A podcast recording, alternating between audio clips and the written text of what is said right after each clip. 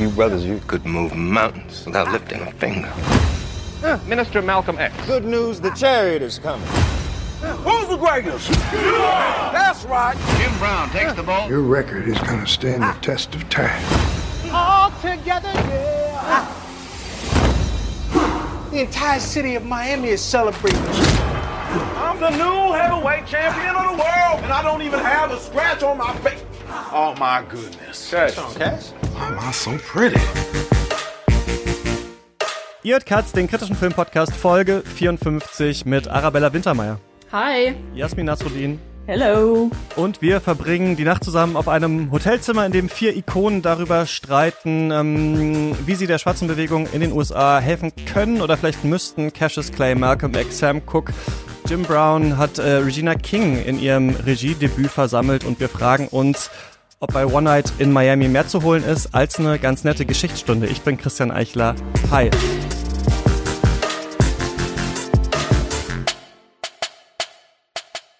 Schön, dass ihr beide da seid. Ein emotionaler Film und ich will auch ein bisschen emotional anfangen, denn während wir hier gerade reden, läuft die Inauguration von Joe Biden.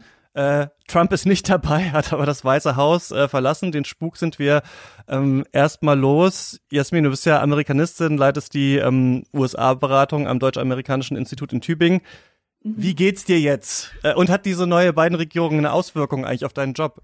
Ähm, ich muss sagen, ich bin überraschenderweise emotional, als ich jetzt, ähm, bevor wir angefangen haben aufzunehmen, äh, die Bilder und die Szenen gesehen habe und ähm, bin tatsächlich sehr froh, dass äh, der Spuk endlich ein Ende hat und eine Ära zu Ende geht.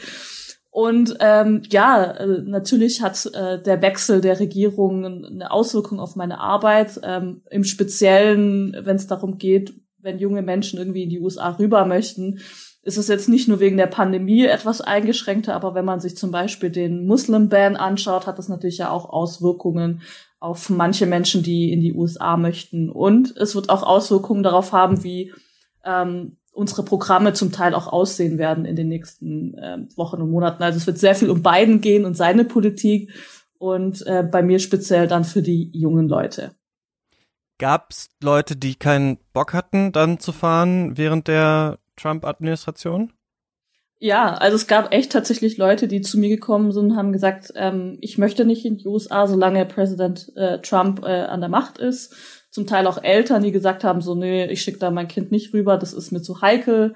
Ähm, das gab es tatsächlich äh, immer wieder mal. Nicht so häufig, aber ab und zu. Mhm. Ja, und ähm, Politik spielt ja auch bei dir eine große Rolle, Arabella. Schön, dass du zum ersten Mal dabei bist. Du bist einerseits Filmkritikerin, unter anderem bei der Taz, aber du machst auch ziemlich viel so politisches Zeug bei Phoenix, ne? Genau, also ich komme aus der Politikwissenschaft, ähm, habe an der FU studiert und bin dem auch einigermaßen treu geblieben. Wie du schon gesagt hast, ein Standbein ist ähm, die Tätigkeit als freie Redakteurin bei Phoenix. Und da hat uns Trump natürlich zuletzt auch ziemlich doll beschäftigt. Ähm, da bleibt jetzt natürlich der Blick, äh, es bleibt abzuwarten, was Biden jetzt macht, ob Biden es schafft, das Land zu einen. Das wird auch nochmal spannend zu begleiten. Und genau, hoffentlich erwartet uns eine rationalere Politik, aber davon ist ja erstmal auszugehen. Was machst du hauptsächlich? Du machst so Brennpunkte da, oder? Nee, genau nicht. Ich mache eher die langfristigeren Sachen, die man Langsam. gut planen kann. Genau, also sowas wie den internationalen Frühshoppen betreue ich. Das heißt, ähm, ich bereite Dossiers vor, ich recherchiere Fakten, ähm, helfe dabei, die Fragen zu formulieren und die Gäste einzuladen. Ja. Ja, eben, da war, hatte sich ja natürlich auch bei allen, die sich gefreut haben, dass äh, Trump nicht nochmal gewonnen hat, dann so ein Gegenwind auf Twitter zum Beispiel auch dann laut gemacht, ja, aber Biden ist auch ganz schlimm und steht ja auch für eine neoliberale Politik und so weiter und so fort. Und ja, also ich glaube, da werden wir alle viel zu kritisieren haben in nächster Zeit, aber trotzdem kann man einmal kurz sich freuen, dass wir da mit. Trump erstmal Auf los jeden sind, Fall, oder? ja. ja.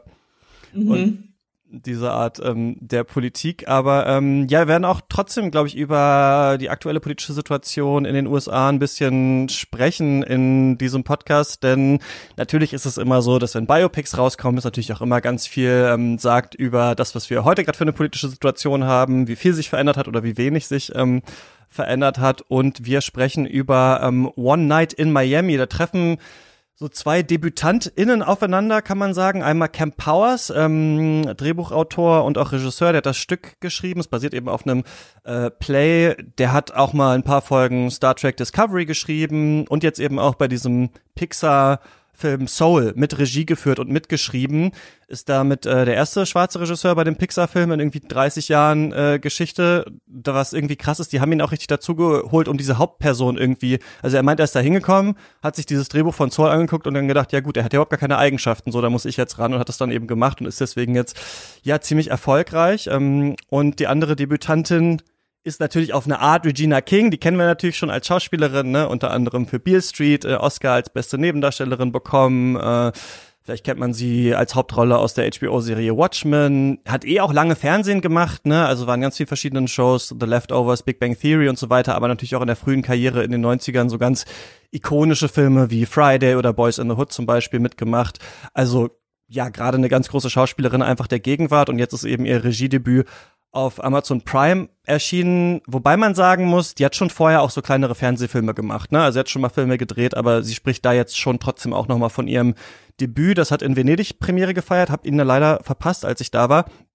Ist übrigens auch die erste Premiere äh, da von einer afroamerikanischen Regisseurin gewesen, was ich irgendwie auch gar nicht glauben konnte, als ich das gelesen habe. Und der Weg in den Regiestuhl ist ja oft spannend, ne? Also vom Schauspiel zur Regie, weil man oft so ein bisschen die Vorbilder der Leute erkennt oder vielleicht die RegisseurInnen, mit denen die viel zusammengearbeitet haben, ne? Also jetzt zum Beispiel bei Ryan Gosling hat man Nicholas Winding Refn zum Beispiel in seinem Debütfilm irgendwie erkannt oder bei Viggo Mortensen wurde mir gesagt, ich habe den Film nicht gesehen, dass David Cronenberg da so ein bisschen durchscheint und bei Regina King kann man schon, glaube ich, sagen, dass sie ein bisschen was von Barry Jenkins bestimmt auf jeden Fall mitgenommen hat. Ähm, Kurz, worum geht's? One Night in Miami beschreibt, wer hätte es gedacht, hauptsächlich eine Nacht in Miami 1964. Cassius Clay ist gerade Boxweltmeister im Schwergewicht geworden, äh, trifft sich da dann mit dem Aktivisten Malcolm X, dem King of Soul Sam Cooke und dem Footballspieler Jim Brown. Die sind alle so ein bisschen an Wendepunkten in ihrem Leben. Und ähm, Cook und X werden halt im nächsten Jahr auch ermordet werden. Und Cassius Clay ist gerade so ein bisschen dabei, also ist eigentlich gerade so auf dem Höhepunkt seiner Karriere natürlich, ne, aber ähm, auch dabei zum Islam zu konvertieren und in die Nation of Islam einzutreten, in der ja auch Malcolm X drin ist, die ja auch für eine schwarze Separation unter anderem kämpft. Er wird sich dann ja später auch Muhammad Ali nennen, wenn diese ähm, Konvertierung dann durch ist. Und Malcolm X will ihn natürlich auch dafür gewinnen, hat aber sich auch eigentlich gerade ein bisschen mit dieser Organisation und auch mit dem Chef quasi Elijah Mohammed überworfen. Ähm, Sam Cooke ist mittlerweile ein großer äh, Musikstar, aber eben auch Star der Weißen und muss so ein bisschen halt strugglen. Wie findet er da seine äh, Rolle? Ist immer noch mit Rassismus natürlich an allen Ecken und Enden ähm, konfrontiert. Und Jim Brown geht's eigentlich ein bisschen so ähnlich. Ne? Der überlegt, der NFL den Rücken zu kehren und ähm, ganz Schauspieler zu werden. Und der Film selber ist ein Kammerspiel. Die Männer diskutieren, streiten sich. Es geht so ein bisschen vielleicht um die Frage, wer macht eigentlich wie viel tatsächlich für den äh, schwarzen Struggle und dieses Treffen gab es wirklich. Ähm, die Gespräche sind aber fingiert und ist natürlich ja ein großer Traum, da mal Mäuschen ähm, zu spielen. Walt Disney macht noch 10 Star Wars Serien und 10 Marvel Serien und DC bringt ab sofort jedes Jahr sechs Filme raus und für uns stellt sich da natürlich langsam die Frage, wenn diese Franchises immer, immer größer werden und da immer, immer mehr Spin-offs rausgewirkt werden, Sollen wir diese Sachen jetzt eigentlich bei Katz noch besprechen oder dieser ganzen Geschichte den Rücken kehren? Darüber haben Lukas und ich in der aktuellen Mailback-Folge gesprochen. Falls ihr die hören wollt, könnt ihr den Podcast mit 3 Euro im Monat unterstützen. Dann bekommt ihr auch nächste Woche unser Special zu Michael Hanecke. Das alles geht auf steadyhq.com slash cuts, falls ihr das schon macht. Dankeschön. Falls nicht, schaut mal vorbei. Jetzt geht's weiter. Jasmin, wie fandst du das? Also ich war erstmal voll überrascht, ähm, äh, wie gut das äh, der Film funktioniert hat. Also du hast ja schon gesagt, dass es eigentlich ein Theaterstück war und dann eben verfilmt wurde. Und das kann ja natürlich immer sehr schwierig sein. Und vor allem, wenn man sich in die Zeit zurückversetzt und so einen historischen Abriss macht, ähm, war, ist ja auch schon viel passiert bei der schwarzen Bürgerrechtsbewegung, bevor ähm, die sich da jetzt äh, an diesem Abend und in dieser oder in dieser Nacht getroffen haben. Zum Beispiel der March in Washington. Ähm, es gab ähm, die Zerbombung einer Kirche in Alabama. Ähm, es war noch nicht klar, ob es den Civil Rights Act geben wird. Das, der kam dann erst im Sommer. Ähm, also viele Sachen, die so auch äh, im Hintergrund so weltgeschichtlich passiert sind, haben einen Einfluss ähm, auf, auf, diese, auf diese Nacht. Was wir aber natürlich jetzt nicht so sehen. Und wenn man das irgendwie nicht weiß, ist es, glaube ich, ein bisschen schwierig, da dem Ganzen zu folgen. Aber wenn man so ein bisschen dieses Wissen hat, dann ist es super interessant, wenn, wenn man diesen Männern zuhört, wie sie eben ihre eigene Position reflektieren und auch ähm, verhandeln. Also das fand ich super spannend und ähm, ähm, auch fast schon, also vielleicht nicht innovativ, aber ich fand es sehr, sehr ähm, inspirierend, weil ich mir das auch vorstellen könnte, was wäre, wenn jetzt vier äh, schwarze Männer oder auch egal, es muss nicht ein BIPOC, kann BIPOC-Männer sein, wenn die sich jetzt treffen würden, irgendwie, was weiß ich, P. Diddy, irgendein bekannter Sportler, vielleicht LeBron James, ähm, und, und so weiter, vielleicht bekannter Sänger, John Legend, die treffen sich und würden sich da äh, äh das ihre Position in der Gesellschaft ausdiskutieren und natürlich auch ähm, äh, danach schauen, wie es dann auch weitergeht es ist schon interessant. Interessantes Konzept, das äh, mich schon ziemlich bewegt hat und interessant war für mich. Ja, wie fandst du das, Arabella? Für mich war der Film als erstes Mal lehrreich. Also klar, ich kannte Malcolm X, ich kannte Cassius Clay, ähm, Sam Cooke kannte ich mehr, als ich gedacht hätte. Also ich kannte einige Songs, aber habe ihn nie irgendwie mit äh, Sam Cooke in Verbindung gebracht. Jim Brown war jemand, den ich gar nicht kannte. Und deswegen fand ich allein schon mal interessant, die vier Personen aufeinandertreffen zu sehen und miteinander sprechen zu sehen oder sprechen zu hören, besser gesagt.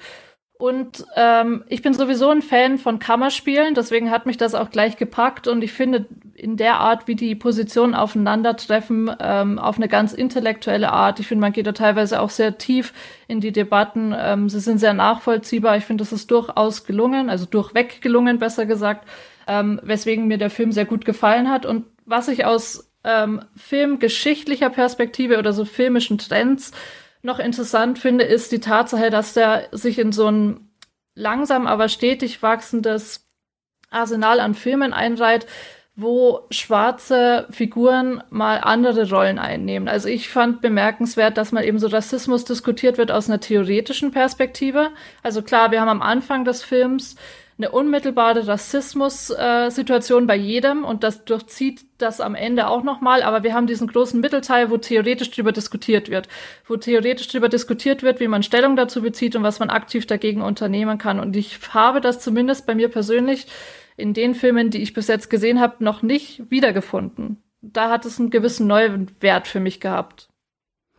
Das fand ich auf jeden Fall auch. Also ich finde, die Idee ist erstmal ziemlich gut und das ist auch voll das Ding. Für mich ist mir so aufgefallen, weil ich ganz oft so sage, ähm, gerade in so Biopics, wenn so richtig intelligente Leute aufeinandertreffen, dann wird da doch vielleicht auch mal ein intelligentes Gespräch bei rausgekommen sein oder nicht. Ne? Also die werden sich doch wirklich vielleicht auch mal hingesetzt haben und überlegt haben, na gut, wo stehen wir eigentlich ähm, politisch? Ähm, was machst du eigentlich? Was mache ich eigentlich? Wie sehen wir das eigentlich? Haben wir vielleicht Differenzen oder nicht? Es ist ja ganz oft so im Biopic, dass wir zwar so große Gesten haben, aber immer das Gefühl haben, lieber nicht zu viel Inhalt, lieber nicht zu viel erklären, was die Leute wirklich gemacht haben oder wo die standen und so weiter und so fort. Ne? Und gerade dieses, komm, wir setzen uns mal an den Tisch und wir diskutieren jetzt mal richtig tatsächlich unsere Ideen, das ähm, finde ich einfach Gewinn bringt, das mal so umzusetzen. Und ich glaube, dass wir schon merken, dass so Filme über die schwarze Erfahrung, aber auch über Black History natürlich einfach gerade auf dem Vormarsch sind. Ne? Also man merkt einfach, die Academy ist jetzt nicht super divers, aber auf jeden Fall diverser geworden und man weiß auch, dass man in solchen Filmen natürlich auch besser da landen kann. Es ist einfach, da muss man schon sagen, einfach seit Oscar So White auf jeden Fall was passiert. Ne? Also wenn wir einmal nur gucken, was ist das mhm. Gros dieser Filme und ich finde schön, dass man aber nicht nur sagt, wir machen so Filme und zeigen wieder, dass Rassismuserfahrungen schlimm sind und vor allem auch nicht, dass es ja auch Weiße mit dem Herz am rechten Fleck gibt, ne? Also wenn wir uns sowas angucken wie Green Book oder sowas, so, ne, der vielleicht auch unterhaltsam ist in Teilen und sowas. Fair enough, so wenn Leute sagen, ja, ein paar Aspekten fand ich den auch nicht schlecht, aber der wurde ja auch sehr kritisiert, auch zu Recht, finde ich, und auch Oscar bester Film darf immer auch nicht sein müssen, so. Aber da finde ich schön, dass man wirklich mal sagt, wir gehen da in eine andere Richtung, so. Wir, wir versuchen jetzt nicht nochmal, das irgendwie durch eine Weiße sich zu spiegeln oder sowas oder den einen, der noch dabei war und so weiter und so fort. Ähm, ich fand nur, dass es halt hier recht lange dauert, bis es losgeht. Und ich habe das nicht ganz so gesehen wie du, Jasmin. Ich finde, dass man sehr stark merkt, dass es das Theaterhafte hat. Also ich habe hm. schon das Gefühl, dass ähm, wir hier diese Figuren haben und ähm, sich Powers eben sich gef gefragt hat, okay, das ist ja mega interessant, die lasse ich mal aufeinandertreffen, aber sie halten natürlich dann auch so richtige Reden so voreinander. Und manchmal war ich so ein bisschen mhm. erinnert an wie so ein Computerrollenspiel, wo immer jeder nochmal kurz wartet, bis er dann, bis er die Antwortoption ausgewählt hat und dann nochmal so seine Weltsicht sagt. Und ich fand hier wurde so ein bisschen, also dieses Nahe des Kammerspiels ist ein bisschen geclasht mit diesem ich will es nicht affektiert nennen, aber mit diesem einfach Acting, ne? Also ist natürlich auch ein Film, der sich mhm. Oscar-Aussichten macht und äh, dann merkt man natürlich, dass sehr viel geactet werden muss. Und die hatten ganz wenig Zeit, ne? Also irgendwie zwölf Tage zur Vorbereitung oder so. Und ähm, dann wurde auch gefragt, so ja, wie habt ihr das eigentlich gemacht? Also diese Personen sind ja befreundet gewesen im richtigen Leben. Wie habt ihr euch darauf vorbereitet? Und ich weiß noch, dass in Booksmart zum Beispiel, dem Film, war es ja so, dass die tatsächlich die zwei Girls zusammen gewohnt haben, einfach drei Wochen oder sowas. Man hat richtig gemerkt, okay, die sind einander nah. Und hier war die Antwort, ja, gar nicht. Also wir sind halt einfach nur da reingekommen und haben miteinander geredet. Und wo ich es inhaltlich sehr spannend fand, muss ich sagen, ich finde, man hat das gemerkt. Also, dass Regina King das hinbekommen hat, ein Theaterstück irgendwie hier auf die Leinwand zu bringen oder vielleicht auch nur auf den kleinen Bildschirm, aber filmsprachlich nicht so viel dem hinzufügen kann eigentlich. Also der ikonischste Shot, den sie halt hat, ist einer, den hat sie reproduziert, ne? Ist Mohammed Ali da halt in dem ähm, im Swimmingpool unten so und ich finde, das merkt man einfach so ein bisschen. Ich glaube, den Zeitdruck äh, habe ich das Gefühl gehabt, merkt man dem Projekt auf jeden Fall an. Ja, also vielleicht dazu auch ergänzen, was was mir auch aufgefallen ist, dass ähm, also die Dynamik war schon so leicht steif manchmal zwischen den Vieren. Ich glaube, es hätte denen schon ein bisschen mehr gebracht, hätten sie noch mehr Zeit verbracht. Also das, diese, die, mit dem Wissen jetzt kann ich, verstehe ich das auch, ähm, dass es ein bisschen vielleicht holprig auch wirkt. Und gerade wenn es jetzt um die Beziehung zwischen Malcolm X und Cassius Clay geht, also das fand ich eigentlich ganz gut, aber wenn es dann so ein bisschen auch um die anderen ging und vor allem Jim Brown, den da noch ein bisschen mit reinzuziehen, das, das fand ich auch ein bisschen schwierig. Ähm, ja. Ich würde das aber gar nicht so sehr dem Schauspiel oder den Schauspielern und den Beziehungen zueinander anlassen, sondern tatsächlich eher dem Drehbuch. Was ich fand, also ich, ich teile die Einschätzung, dass es teilweise so ein bisschen hölzern war, der Umgang miteinander. Aber ich glaube, das liegt eher daran, ähm, dass es, ich meine, beim Autoren so eine gewisse Hochachtung vor den historischen Persönlichkeiten gespürt zu haben und dass der so ihre Weltsichten sehr starr gegenüberstellt und vielleicht sich ein bisschen gehemmt gefühlt haben könnte, da so ganz kleine persönliche Dinge, die sie eben braucht, um das noch ein bisschen vitaler erscheinen zu lassen, mit einzustreuen. Also sich nicht so in diese, ja, nicht so imaginieren wollte, was hätte noch sein können, sondern sich recht nah an diesen theoretischen Positionen verhaftet ist ich finde, die wirken auch so ein bisschen, also ich finde es interessant, weil sie sind ja sehr jung, ne? Also Cassius Clay irgendwie 22 und gleichzeitig ist ja, haben die ja schon so viel erlebt und sind schon so wichtig und zwei von denen werden eben das nächste Jahr gar nicht überleben, ne? Also sind quasi ja schon mhm. fast am Endpunkt so ihres Handelns überhaupt angekommen. Es gibt ein Buch, das ich mir ähm, ein bisschen zur Vorbereitung angeschaut habe, aber nicht durchbekommen habe, weil es doch sehr, sehr viel war, und zwar Blood Brothers. Ähm, das geht, da geht's um eben äh, Muhammad Ali und Malcolm X. Und da merkt man schon, dass auch diese ähm, Beziehung von Muhammad Ali auch zum Islam ja auch schon eine echt lange Geschichte eigentlich hatte, ne? Und auch die Beziehung so der beiden. Und ich finde so ein bisschen, indem man versucht, was glaube ich Regina King vielleicht wichtig ist, auch den Fokus auf diese emotionale und verletzliche Seite auch von denen zu legen, ist es ein bisschen so, dass sie manchmal zu naiv auf mich gewirkt haben. Also gerade Mohammed Ali hatte ich so ein bisschen das Gefühl, der dann wirklich nicht weiß, ach, soll ich das doch machen oder soll ich das nicht machen und so weiter. Also ich glaube, es war auch schwer für die ähm, Schauspielenden, diese Rollen so richtig auszufüllen und eben ich, also für mich liegt es eher an der Regie. Also ich habe das Gefühl, so wenn man diese vielleicht auch Hitzköpfe hat, die alle so unterschiedliche Meinungen haben, so muss man eigentlich ein bisschen schneller schneiden, muss man sich das ein bisschen überlagern lassen, muss da ein bisschen mehr Show-Effekt vielleicht auch tatsächlich sein, der nicht nur in halt, also in so richtigen Oscar-Performances irgendwie drin liegt. Das war mein Gefühl. Aber was fandet ihr dann vielleicht interessant an dem, was da eigentlich diskutiert wurde? Denn das finde ich wirklich, ähm, ich finde, da ist richtig viel eigentlich drin gewesen, mehr als man normalerweise in solchen Filmen mhm. hat. Ähm, am spannendsten fand ich natürlich das Aufeinandertreffen von Sam Cooke und Malcolm X. Also da war ja die, die Kluft am größten. Ähm, man hat auf der einen Seite Malcolm X, äh, der ja sehr stark, ähm, ja, seine ideologischen Ziele hat, sehr stark in einem Struggle verhaftet ist und Sam Cooke, der die Sachen eher ein bisschen weltlicher angeht, der so ganz konkret seine Karriereziele hat, der aber trotzdem ähm, was für die Bewegung tun möchte, nur auf eine subversivere Art. Also ich fand, da stand ganz ähm, gut beispielhaft eigentlich gegenüber die zwei unterschiedlichen Ansichten, ob man ein System irgendwie schnell über den Haufen werfen muss oder ob man es versucht zu unterwandern, indem man sich an die Regeln hält und die Regeln meistert. Also für mich war auch das ein, ein interessanteste, äh, also auch die Beziehung fand ich mega interessant zu beobachten, weil mir nicht wirklich klar war, dass Sam Cook und Malcolm X überhaupt eine Verbindung zueinander haben. Und die sind da ja echt aufeinander getroffen wie so Feuer und Wasser ähm, und hatten eben ganz unterschiedliche ähm, Einstellungen dazu. Aber was ich auch interessant war, den ganzen Film über, war die Figur Jim Brown. Der war so richtig, für mich war da manchmal auch äh, relativ passiv. Ähm, die eine Szene ganz am Anfang, wo er zurück nach Georgia geht mit Bo Bridges, ähm, war schon sehr, also es hat sehr auf ihn gewirkt und man hat das auch immer wieder in verschiedenen Szenen gesehen. Aber ich hatte irgendwie das Gefühl, dass er sich so ein bisschen zurückgehalten hat und eher die anderen drei ähm, da wirklich aufeinander geclasht sind. Und was mir auch jetzt noch mal eingefallen ist, Cassius Clay war ja noch relativ jung mit seinen 22 Jahren. Da kann man auch mal ein bisschen naiv sein, würde man meinen. Also ich glaube, ich war mit 22 auch nicht noch nicht so weit, wie ich es vielleicht jetzt bin. Äh, und dementsprechend denke ich mal, kann man dem das dann auch so ein bisschen verzeihen.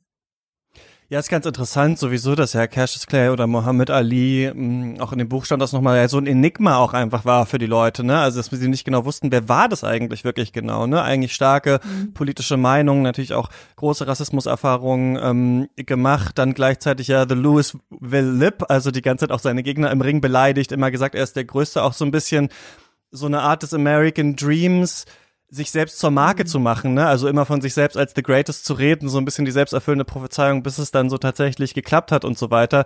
Ich glaube nur, wenn man halt so sieht, wie da so in Pressekonferenzen drauf, also ich fand, sie waren dann doch manchmal so ein bisschen zurückgenommen da in diesem Gespräch miteinander, aber ich fand das, was ich interessant fand eigentlich an dieser Konstellation ist so ein bisschen, dass der Film was aufgreift, was wir auch heute halt oft diskutieren, ähm, glaube ich, und das ist, was ist eigentlich das politische Moment an so Repräsentation oder sowas, ne? Also wenn wir so das mhm. Gefühl haben, so die sind ja alle oder Black Excellence ist ja auch so ein großes Thema eigentlich in diesem Film und die sind mhm. ja alle an so sehr wichtigen ähm, Punkten mittlerweile in ihrem Leben und ich glaube aus so einer äh, weißen Perspektive verkennen manche Leute, dass allein das schon halt ein politisches Moment hat, überhaupt dahin gekommen zu sein, also überhaupt in diesem System sich diese Rolle erkämpft zu haben. Aber was ist eigentlich dann? Ne? Also da wird ja viel drüber diskutiert, hauptsächlich natürlich zwischen ähm, Sam Cooke und Malcolm X, wo ich das wirklich ganz interessant aufgedröselt fand. Also nicht immer so in den Reden. Ich fand, das hat sich so ein bisschen man wusste immer so ein bisschen, worauf das hinausgeht, aber wenn man mal so rausgeht aus dem Film und dann nochmal überlegt, wer hatte eigentlich welche Position, fand ich das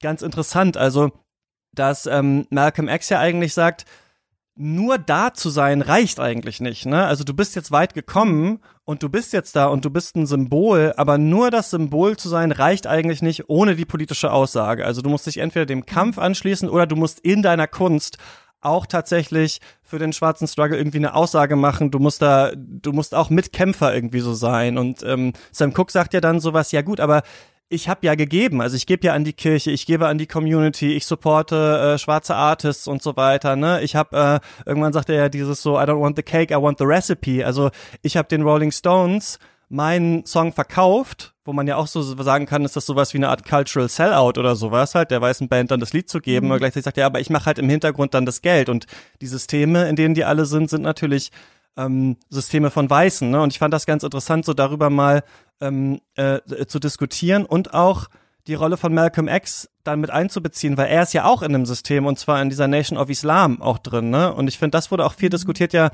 wenn man sich anschließt dem Kampf, läuft man dann nicht aber Gefahr, eine Marionette wieder zu werden für wen anders, ne? Also in diesem, mhm. auch in diesem Gespräch zwischen Cassius Clay und Malcolm X so, ich schließe mich dir an, aber machst du das eigentlich auch nur wieder für dich selber so? Also, dass man auch Malcolm X lesen kann, als auch eigentlich so ein Star der Nation of Islam mhm. eigentlich. Das fand ich ganz interessant. Ich glaube, das ist halt eine heutige Debatte auch, ne? Welche Verantwortung ja. haben Stars und Künstlerinnen und Künstler eigentlich, ne? Ja, absolut. Also ich glaube auch, viele werden ja jetzt irgendwie auch ein bisschen dazu gedrängt, also heutzutage, wenn, wenn man über Promis redet, dass sie sich positionieren, ob sie das auf Instagram machen oder sonst wie in ihrer Musik oder ähm, indem sie eben auch Geld geben, also ob sie jetzt die Sam Cook Route fahren oder eher die Muhammad Ali äh, Route fahren, der dann natürlich auch viel länger gelebt hat und ähm, dann auch sehr politisch wurde im Vergleich zu Sam Cook.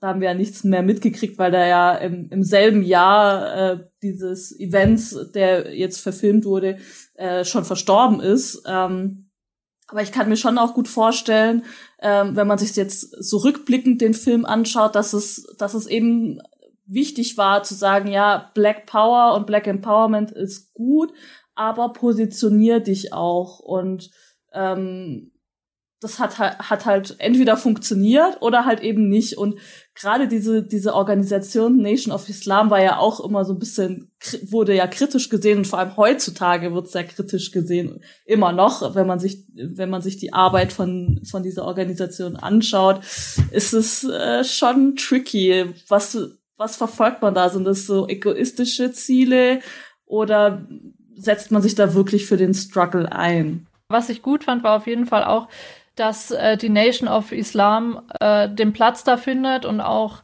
wie Malcolm X damit gehadert hat und das eben auch Platz findet, dass er bereit war. Er nennt ihn ja dann auch, ähm, er sagt gegenüber seiner Frau an einer Stelle ziemlich am Anfang, er hat dann noch ein Ass im Ärmel und spricht da von Cassius Clay beziehungsweise Muhammad Ali ähm, und versucht sich da quasi so ein bisschen mit ihm von der Organisation freizukaufen, nachdem die Luft für ihn da dann schon ein bisschen dünn wird, ähm, weil er ja öffentlich Kritik an dem damaligen Leiter, an dem Elijah Mohammed äh, geübt hat. Und das ist ja durchaus auch was, was man kritisch sehen kann. Also, dass er da bereit war, irgendwie seinen Freund auch ein bisschen zu benutzen für seine eigenen Ziele, das haben wir auch schon gesagt. Und ja, also ich finde schon die Nation of Islam, zumindest zu dem Zeitpunkt, ich weiß nicht, wie, wie die heute dasteht, was, was sie heute macht, aber zu dem Zeitpunkt kann man sie auf jeden Fall kritisch sehen. Ähm, ich weiß auch nicht abschließend, äh, was zur Ermordung Malcolm X, was der aktuelle Stand ist, aber eigentlich wurde ja auch jemand von der Nation of Islam verurteilt für seine mhm. Ermordung. Eben ja, genau wegen Leute, dieser Kritik. Ich, ja. Genau, also nee, einer wurde, also drei Leute waren es und einer wurde aber tatsächlich nur verurteilt, mhm. weil er gesagt hat, seine zwei Begleiter war nicht daran beteiligt. Aber er hat ausdrücklich gesagt, dass es ein Racheakt war für die Kritik, die er an diesem Leiter von der Nation of Islam geübt hat. Ja, das fand ich auch nämlich spannend. Also welche Rolle diese Organisation da ähm, spielt, was was man vielleicht auch immer so ein bisschen, wenn man jetzt nicht so da drin steckt, auch oft vergisst eigentlich, dass es die gab und so weiter. Ne, auch natürlich mit ihren sehr auch ähm, radikalen religiösen Ideen. Also dann tatsächlich auch ja auch gepredigt wurde irgendwann wird ähm, dann glaube ich sowas wie ein Raumschiff kommen oder sowas und dann tatsächlich die weiße Bevölkerung auslöschen und sowas. Gab's ja da gab's ja da auch diese Ideen. Also tatsächlich so wir brauchen die äh, Segregierung wir brauchen irgendwie etwas ähm, etwas Neues so es muss eine neue Nation geben und so weiter und so fort. Und gleichzeitig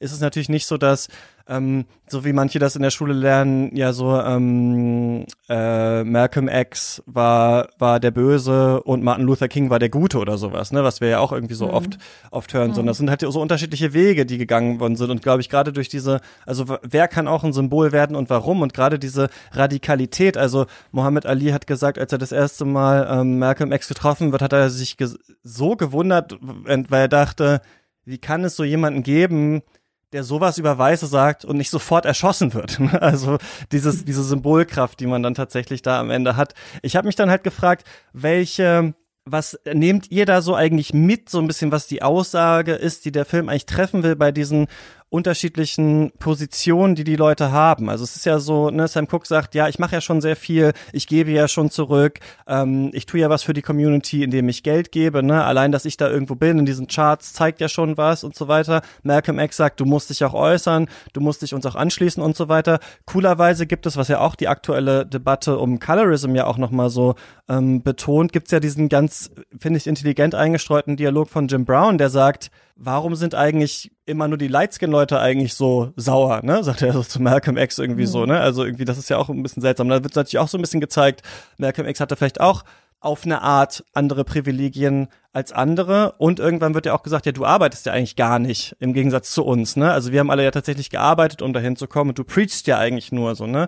Und ähm, ich finde, also was ich mitnehme, eher ist so diese Sache, es reicht nicht nur da zu sein. Also nur ähm, eine bestimmte Rolle zu haben, so nur Symbol zu sein, will der Film vielleicht sagen, sondern man muss auch sich irgendwie vernetzen und solidarisieren und so weiter. Was natürlich auch gleichzeitig komisch ist, weil von Weißen wird das ja ziemlich selten erwartet, ne? Aber bei schwarzen Artists wird dann immer sofort gesagt, ja, was ist deine Stance dazu und was ist deine Stance dazu und so weiter. Also ich denke, man müsste, könnte das auch für eine linke Bewegung an sich zum Beispiel sagen, so. Aber ich habe das Gefühl, dass ähm, Regina King vielleicht so ein bisschen so ein humanistisches, freundschaftliches Bild her am Ende sagen soll, dass sie sagt, auch dieser Diskurs, den es da gab, das ist wichtig, also indem sie zeigt, dass Sam Cooke dann ja tatsächlich noch das Lied schreibt, das er schon in mhm. sich hatte, ne? Dann tatsächlich mhm. irgendwie merkt, vielleicht kann ich doch noch was anderes tun, ähm, dass quasi es in Ordnung ist, man unterschiedliche Standpunkte zu haben zu den Sachen und man jeden Einzelnen und jede Einzelne sehen muss und ihren Struggle, aber gleichzeitig diese Vernetzung und Solidarität halt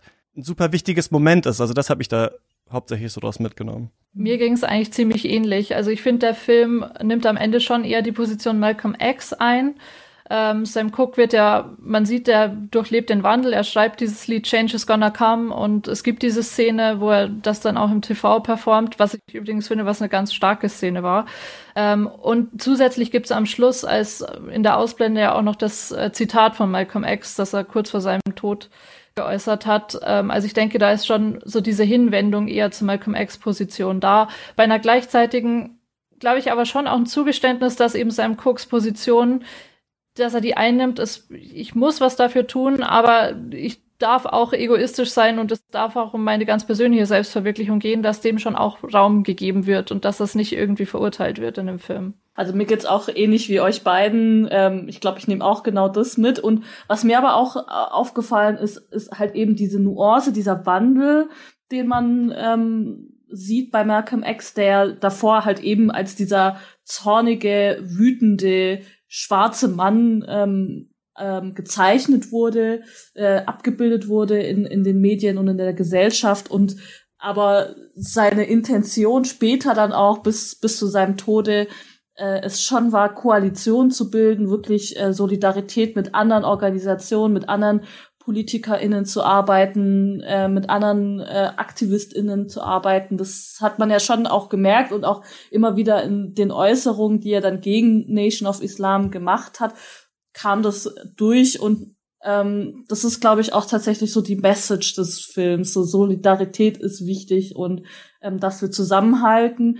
Und das ist auch nicht wirklich nur eine schwarze Message, sondern es ist halt wirklich gilt für alle. Also wirklich dieser humanistische Ansatz äh, ist da zu sehen. Und ähm, was ich auch noch mitnehme, ist, äh, dass man auch nicht immer nur die Menschen auf dieses dieses ikonenhafte äh, reduzieren muss. Also klar, Malcolm X ist eine super bekannte historische Figur, aber auch total menschlich, der immer wieder gestruggelt hat und auch wenn er jetzt vielleicht nicht viel gearbeitet hat, in Anführungsstrichen, hat er ja schon doch seinen Teil äh, für die Gesellschaft geleistet, indem er eben nicht nur dieses eine Symbol war, sondern auch politisch äh, viel äh, gebracht hat, vor allem nach seinem Tod. Ja, das fand ich auch nochmal interessant. Also, wenn man sich das nochmal durch diese, diese spätere Öffnung auch so von Malcolm X, ne, die ja dann gar nicht so lange ähm, natürlich es gab, weil er gar nicht mehr so lange gelebt hat, aber diese starke panafrikanische ähm, Dimension davon, sich dann doch mal auch mit ähm, Martin Luther King zu treffen,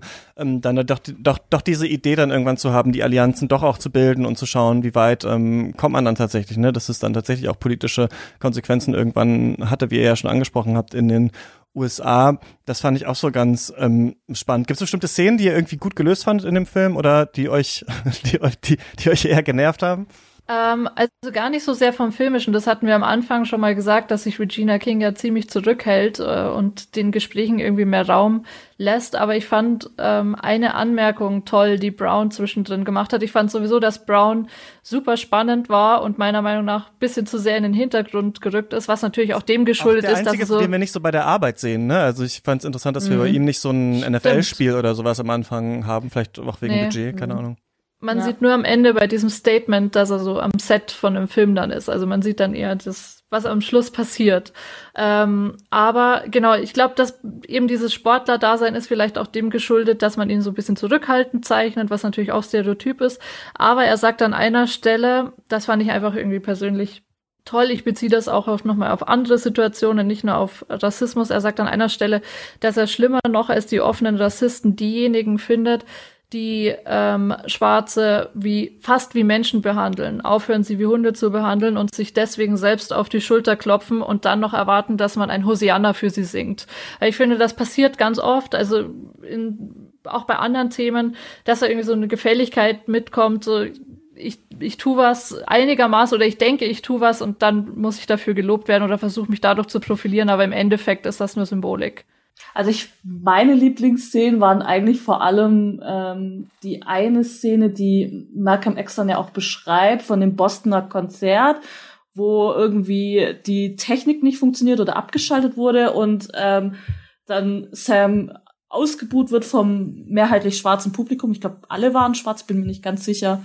Ähm, und dann aber einfach a cappella und gemeinsam mit dem Publikum ähm, eben singt. Ich glaube, Chain Gang singen die. Mhm. Und ähm, das, also generell Leslie Odom Jr. ist ein fantastischer Sänger und der hat das wirklich sehr gut umgesetzt und das hat mich irgendwie noch mal, das hat mich dann auch berührt. Irgendwie, es hat mich so richtig auch, also da hätte ich am liebsten mitgemacht. Das fand ich auch schön. Also ich fand auch schön, das wird ja auch in dem Kontext erzählt, dass Malcolm X sagt, ich habe dich auftreten sehen, obwohl er ja vorher seine Arbeit schlecht macht. Und ich habe dich nicht nur einmal auftreten sehen, sondern fünfmal und einmal bei diesem katastrophalen Auftritt. Und das, finde ich, war einfach ein emotionaler Moment. Also wirklich emotional, noch nicht kitschig und der war sehr schön. einfach. Mhm. Fand ich sowieso beeindruckend, Leslie Odom Jr. in der ähm, Rolle. Ich finde es natürlich sowieso irgendwie ganz witzig, wenn man jetzt immer so die Leute, also sie sind ja nicht die Leute aus Hamilton, aber für mich manchmal schon so ein bisschen, dass ich dann merke, ach, hier gibt's den und den gibt's den und der macht jetzt das und keine Ahnung so. Und ich fand es da auch ganz gut gelöst. Das hat mir sonst, finde ich, wäre da, glaube ich, noch viel, viel mehr möglich gewesen. So, ich habe mir auch wieder gedacht, so auf der Regieebene, wenn du diese vier Leute hast, die wirklich auch aus unterschiedlichen Professionen kommen, also der eine tatsächlich ein politischer Speaker hauptsächlich ist, der andere Box, der nächste bei der NFL ist und der nächste Sänger, finde ich, hätte man da, glaube ich, viel auch noch auf inszenatorischer Ebene das irgendwie mit einbringen können. So, ich fand es aber ganz gut gelöst, dass Leslie Odom Jr. halt auch ab und zu mal anfängt zu singen, halt so auch aus Scheiß so ein bisschen halt, ne, irgendwie. Und äh, dass so diese kleinen Momente da so ähm, da drin sind. Das hat mir eigentlich ganz gut gefallen. Gefallen so. Ich fand ihn da auch herausragend, gerade am Ende, als er dieses Lied ähm, A Change is Gonna Come heißt das, ne, äh, gesungen mhm. hat, was ja dann, glaube ich, auch nur auf, auf, dieser letzten Single von ihm, die posthum erschienen ist, eine B-Seite war und dann halt irgendwann der ja. große Hit dann tatsächlich ähm, mhm. geworden ist von ihm. Also diese Idee. Also auch das war auch wieder so eine Szene, wo ich dachte, ich find's ein bisschen holprig gelöst, dass er dann da Bob Dylan anmacht und dann anfängt zu tanzen und um den Punkt zu machen, so, aber in der Konzeption wiederum fand ich die Szene eigentlich ganz interessant. Also auch, dass wir immer merken, dass diese Trennung ähm, von Schwarzen und Weißen halt auch immer noch auch in diesen Institutionen so stark sind. Also die Institutionen sind so weiß und dann gibt es halt die R&B-Charts und es gibt die normalen Charts und dass da immer wieder so drüber geredet wird. Ja, ich bin doch jetzt aber schon da angekommen. Ja, aber willst du nicht eigentlich in die anderen und so weiter? Also dieses auch das Potenzial gegenseitig so zu erkennen der Leute untereinander unter sich und so versuchen sich zu pushen, fand ich ähm, fand ich daran ganz ganz spannend. Ja.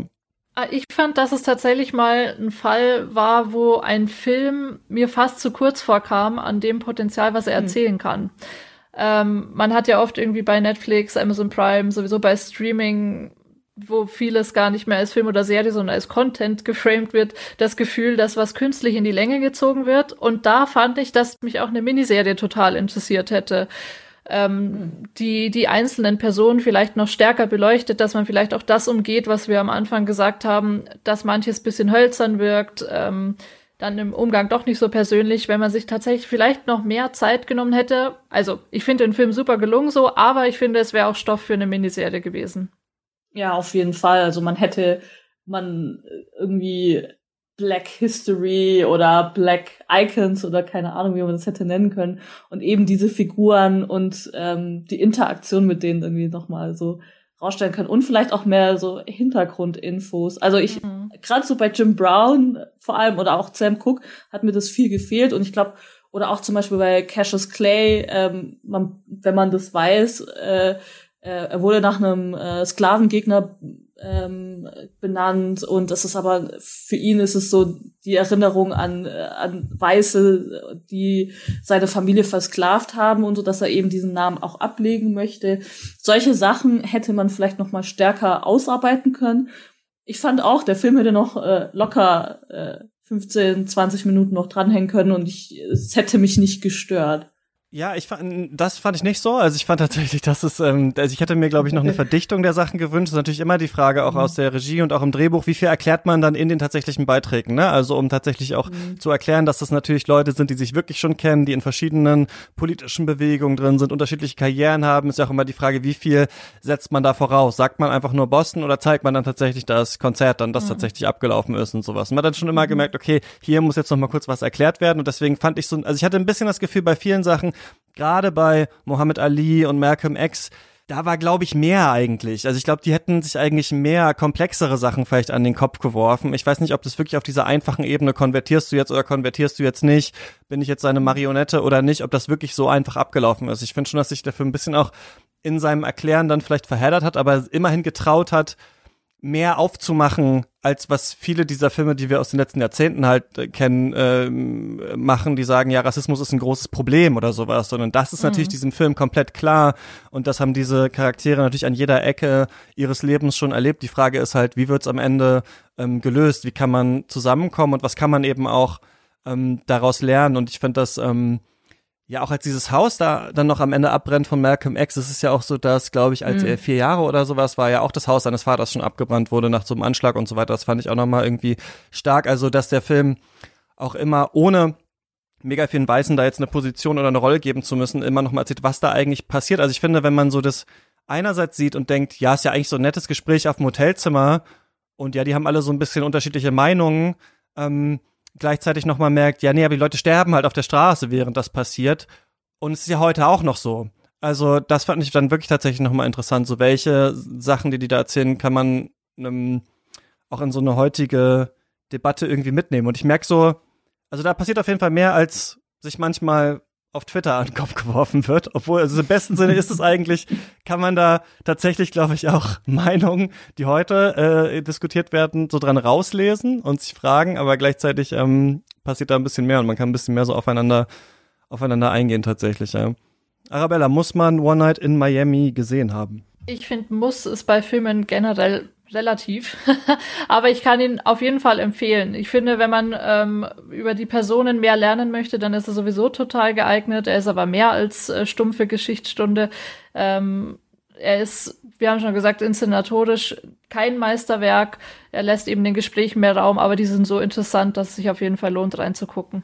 Jasmin, muss man. Ja, auf jeden Fall. Also wenn man, also ich fand ihn echt ähm, jetzt nicht nur gerade aus historischer Sicht super interessant, sondern generell, es reiht sich so in, in eine Filmreihe ein, die total spannend ist und vor allem ist es auch, also wenn man Fan von Regina King ist als Schauspielerin, ähm, dann sollte man den Film auch gesehen haben und aber eben wegen der Dialoge auch ähm, ist es auf jeden Fall wert und vielleicht wird es ja auch ein Oscar-Contender, who knows. Ja, auf jeden Fall. Die Screener sind, glaube ich, rumgeschickt worden, habe ich gelesen auf Letterboxd. Also man ähm, erhofft sich da auf jeden Fall einiges. Ich würde sagen, nein, man muss ihn nicht gesehen haben. Er, für mich überstrahlt die Idee eigentlich und die Konzeption, die Dialoge und die Form eigentlich, die wir hier sehen. Ich finde, dass es schon sehr eher was Fernsehfilmmäßiges hat, was man sich halt mal so ein bisschen nebenbei anschaut und dann doch was mitnimmt. Aber ich finde es sowohl auf der Dialogebene ein bisschen zu behäbig und finde auch, dass die, also da Regina King halt keine sonderlich interessanten Einstellungen, Schnitte und Bilder eigentlich finden kann, bleibt es dann doch sowas ein bisschen abgefilmt theaterhaftes, wo man glaube ich sich schnell in irgendwelche Rollen reindenken musste, was man sehr gut geschafft hat, finde ich, aber was so ein bisschen so einen Beigeschmack hat von ähm, es wäre glaube ich viel mehr möglich gewesen. Also ich glaube, hier wären noch sehr viele Möglichkeiten drin gewesen, das irgendwie vielleicht noch ein bisschen selbstsicherer. Ihr habt es ja auch vor, ähm, ich glaube, Arabella du angesprochen, auch im Writing, dass man vielleicht ein bisschen zu viel Respekt hatte auch vor den mhm. Charakteren mhm. und vielleicht hatte dann wiederum Regina King auch ein bisschen zu viel Respekt vor dem Skript tatsächlich. Ich glaube, da hätte man noch ein bisschen radikaler irgendwie äh, reingehen können und nicht nur eben über ähm, Dialoge und Performances vielleicht erzählen, sondern tatsächlich vielleicht noch mehr über Blicke, Bilder und andere Sachen. Aber ich finde, dass ich trotzdem sowas mehr sehen möchte. Also tatsächlich mehr, wenn man auf Sachen steht, äh, die dialoggetrieben sind, was ja bei mir tatsächlich so ist. Also ich freue mich ja immer, wenn viel geredet wird im Film, äh, dann ähm, ist es auf jeden Fall eine ganz gute Richtung, finde ich, auch für so ähm, Biopics, wo nicht einer gegen die Mehrheitsgesellschaft andiskutieren muss, sondern Leute sich untereinander ähm, unterhalten. Kann man auf Amazon Prime sehen, wenn ihr ähm, Meinung habt, könnt ihr uns schreiben. katzpodcast.yahoo.com oder natürlich auf unserem Discord darüber diskutieren, haben ja auch schon ein paar Leute ähm, gemacht. Was ist die letzte andere gute Sache, die ihr gesehen habt? Um, ich habe gerade der weiße Tiger gesehen auf Netflix. Ich weiß nicht, ah. wann die Folge veröffentlicht wird. Ähm, ob, ähm, also diesem Donnerstag quasi, also morgen. Morgen, okay, nee, dann ist er noch nicht erschienen. Der erscheint am Freitag auf Netflix. Ähm, ist von Ramin Bahrani, äh, eine Romanverfilmung und äh, dreht sich um den jungen Balram aus Indien, ähm, der aus der Unterschicht stammt, der in eine niedrige Kaste geboren worden ist und sich aber mit seinem Schicksal, das damit automatisch verbunden scheint, nicht zufrieden geben will und sich auflehnt äh, gegen sein Dienersein. Er wird dann nämlich Fahrer und wird immer wieder in die Rolle des Dieners, wird immer wieder äh, gedemütigt in dieser Rolle zurückgedrängt und es gibt eine radikale Selbstermächtigung, die ich filmisch ähm, total toll umgesetzt fand. Ich wette, der Film wird in der Kritik nicht so gut wegkommen, aber mir ist er irgendwie mir hat er total gut gefallen auf Anhieb und ich bin gespannt, wie er diskutiert werden wird. Warum glaubst du, wird er nicht gut wegkommen und was, warum fandst du es so gut? Ähm, ich könnte mir vorstellen, dass er nicht so gut wegkommt, weil er tendenziell schon dazu neigt, ähm, in Klischees zu verfallen, was das Indien-Bild angeht. Also ähm, dieser eine bekannte indische Pop-Song wird zweimal gespielt. Das allein schon. Mehrmals sieht man Kühe auf der Straße. Also er arbeitet mit Bildern und, und Musik, die man total erwartet bei so einem Film, die halt einfach sehr stereotyp sind, was auch abträglich sein könnte, was ich aber als Parabel, also was ich als Zuspitzung empfinde, dass er als Parabel funktioniert. Ähm, weil eigentlich ist er kapitalismuskritisch per se und er hat sich Indien als Beispiel genommen. Und genau dieses kapitalismuskritische, diese unversöhnliche Haltung, die er hat, ich möchte jetzt auch nicht spoilern, aber er ist sehr unversöhnlich als Film. Also man kann, da werden sich die Geister dran scheiden. Ähm, ihn auch schlecht finden mit der Message, mit der Botschaft, die er hat, weil die ist, wie gesagt, sehr radikal. Aber ich finde, es ist einfach mal eine Bereicherung, einen unversöhnlichen Film über Kapitalismus zu haben auf Netflix. Gerade nachdem wir Hillbilly Elegy hatten, der eine sehr neoliberale Erfolgsstory erzählt.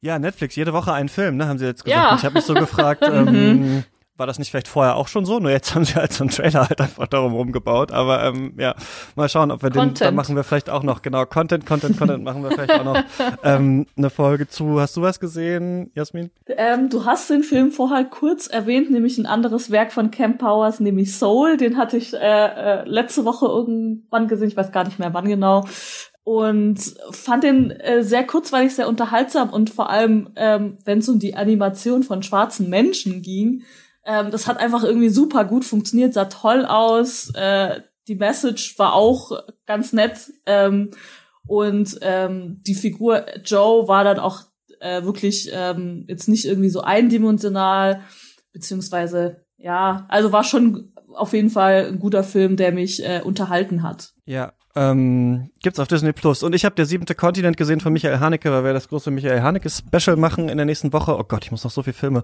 äh, gucken, bis wir das machen. Den fand ich aber schon mal sehr gut. Ich glaube, Haneke ist ja mittlerweile, also viel ge ge gehypt und mittlerweile sehr verschrien, aber ähm, den fand ich sehr ähm, radikal eigentlich. Diesen Film hat mir gut gefallen. Mal schauen, wie das so bei dem äh, Rest dann tatsächlich ist. Ähm, falls ihr das hören wollt, könnt ihr natürlich diesen Podcast ähm, unterstützen mit drei Euro, habe ich ja schon mal vorhin in diesem Werbebreak gesagt. Ähm, danke ihr beiden dass ihr mit mir über, ähm, wie heißt der Film, One Night in Miami gesprochen habt. Danke für die Einladung, hat Spaß gemacht. Vielen Dank. Sehr gerne. Und jetzt schauen wir mal, was ist, ähm, wie sind vier Jahre ohne Donald Trump? Obwohl er will ja, glaube ich, eine eigene Partei gründen. Mal schauen, was daraus, äh, was daraus wird. Wir hören uns hier wieder in der nächsten Woche. Da sprechen wir höchstwahrscheinlich über das ähm, Festival Max Ophüls Preis, wo ja ähm, so der deutsche Nachwuchsfilm antritt. Ich habe da jetzt eine Akkreditierung noch bekommen und werde mal schauen, wer noch alles da ist und was man gucken kann, denn ich habe irgendwie durch diesen durch diese Berlinale Verschiebung Bock auf Filmfestival bekommen und ähm, auch mal wieder Bock auf deutschen Film. Wir reden ja eigentlich selten über deutsche Filme, also mal gucken, was da so zu holen ist. Ähm, falls ihr da schon was von gesehen habt, könnt ihr mir auch gerne einen Tipp geben oder Bescheid sagen. Ähm, bis zum nächsten Mal. Viel Spaß beim Stream. Ciao.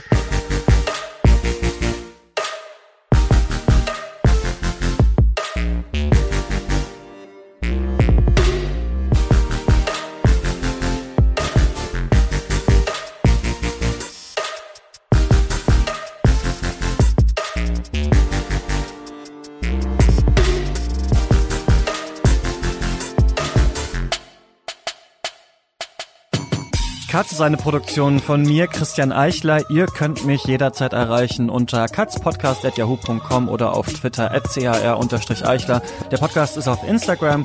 Wir haben auch eine Facebook-Seite, auf die ich nie poste. Und auf Twitter gibt's uns natürlich auch, also viele Möglichkeiten, uns zu schreiben oder mir zu schreiben. Ich lese das alles. An dieser Stelle danke ich wie immer allen Leuten, die Cuts ähm, erst möglich machen. Das sind einmal unsere Studio-BossInnen Grace Berlin, David Bockhorn, Joshua Franz, Stefan Kiske, Georg Kraus, Josephine Joe March. Tom Simmert und Christian Wefers und unsere weiteren ProduzentInnen. Jens Bahr, Björn Becher, Marcel Beermann, Hubert Binjak, Peter Bötsch, Tobias Breitwieser, Theodor Brotmann, Finn-Ole Klausen, Nikolas Dietz, Heiko Dörr, Jon Eden, Stefan Eliport, Sarah Eliport, Arne Leonardo, Elisabeth Fulda, Timo Gerdau, Jörg Giese, Max Gilbert, Jonas Helmerich, Leon Hermann, Jonathan Hilgenfeld, André Holstein, Jakob Jockers, Daniel Jürgens, Michael Kanzia, Christian Kaufmann, Ralf Kienzler, Boris Klemkow, Sven Kundler, Thomas Kustermann, Martin Leistner, Sebo McPowers, Mirko Mushoff, Matthias Nauhaus, Marco Naujorks, Alfred Neumann, Nikolai Puk, Simon Popp, Philipp R., Alexander Sadlo, Michael Schell, Gerrit Schlaf, Martin Schober, Dirk Scheweck, Andreas Siegmann, Louis Sir Axelot, Malte Springer, Eik Stankiewicz, Marius Stein, Valentin Tischer, Michael Obanovic, Tobias Walter, David Wieching, Florian Wittenbecher, Florian Zeppenfeld, Christoph Zollner, Falk Schielschmann und meiner Oma. Danke und bis zum nächsten Mal.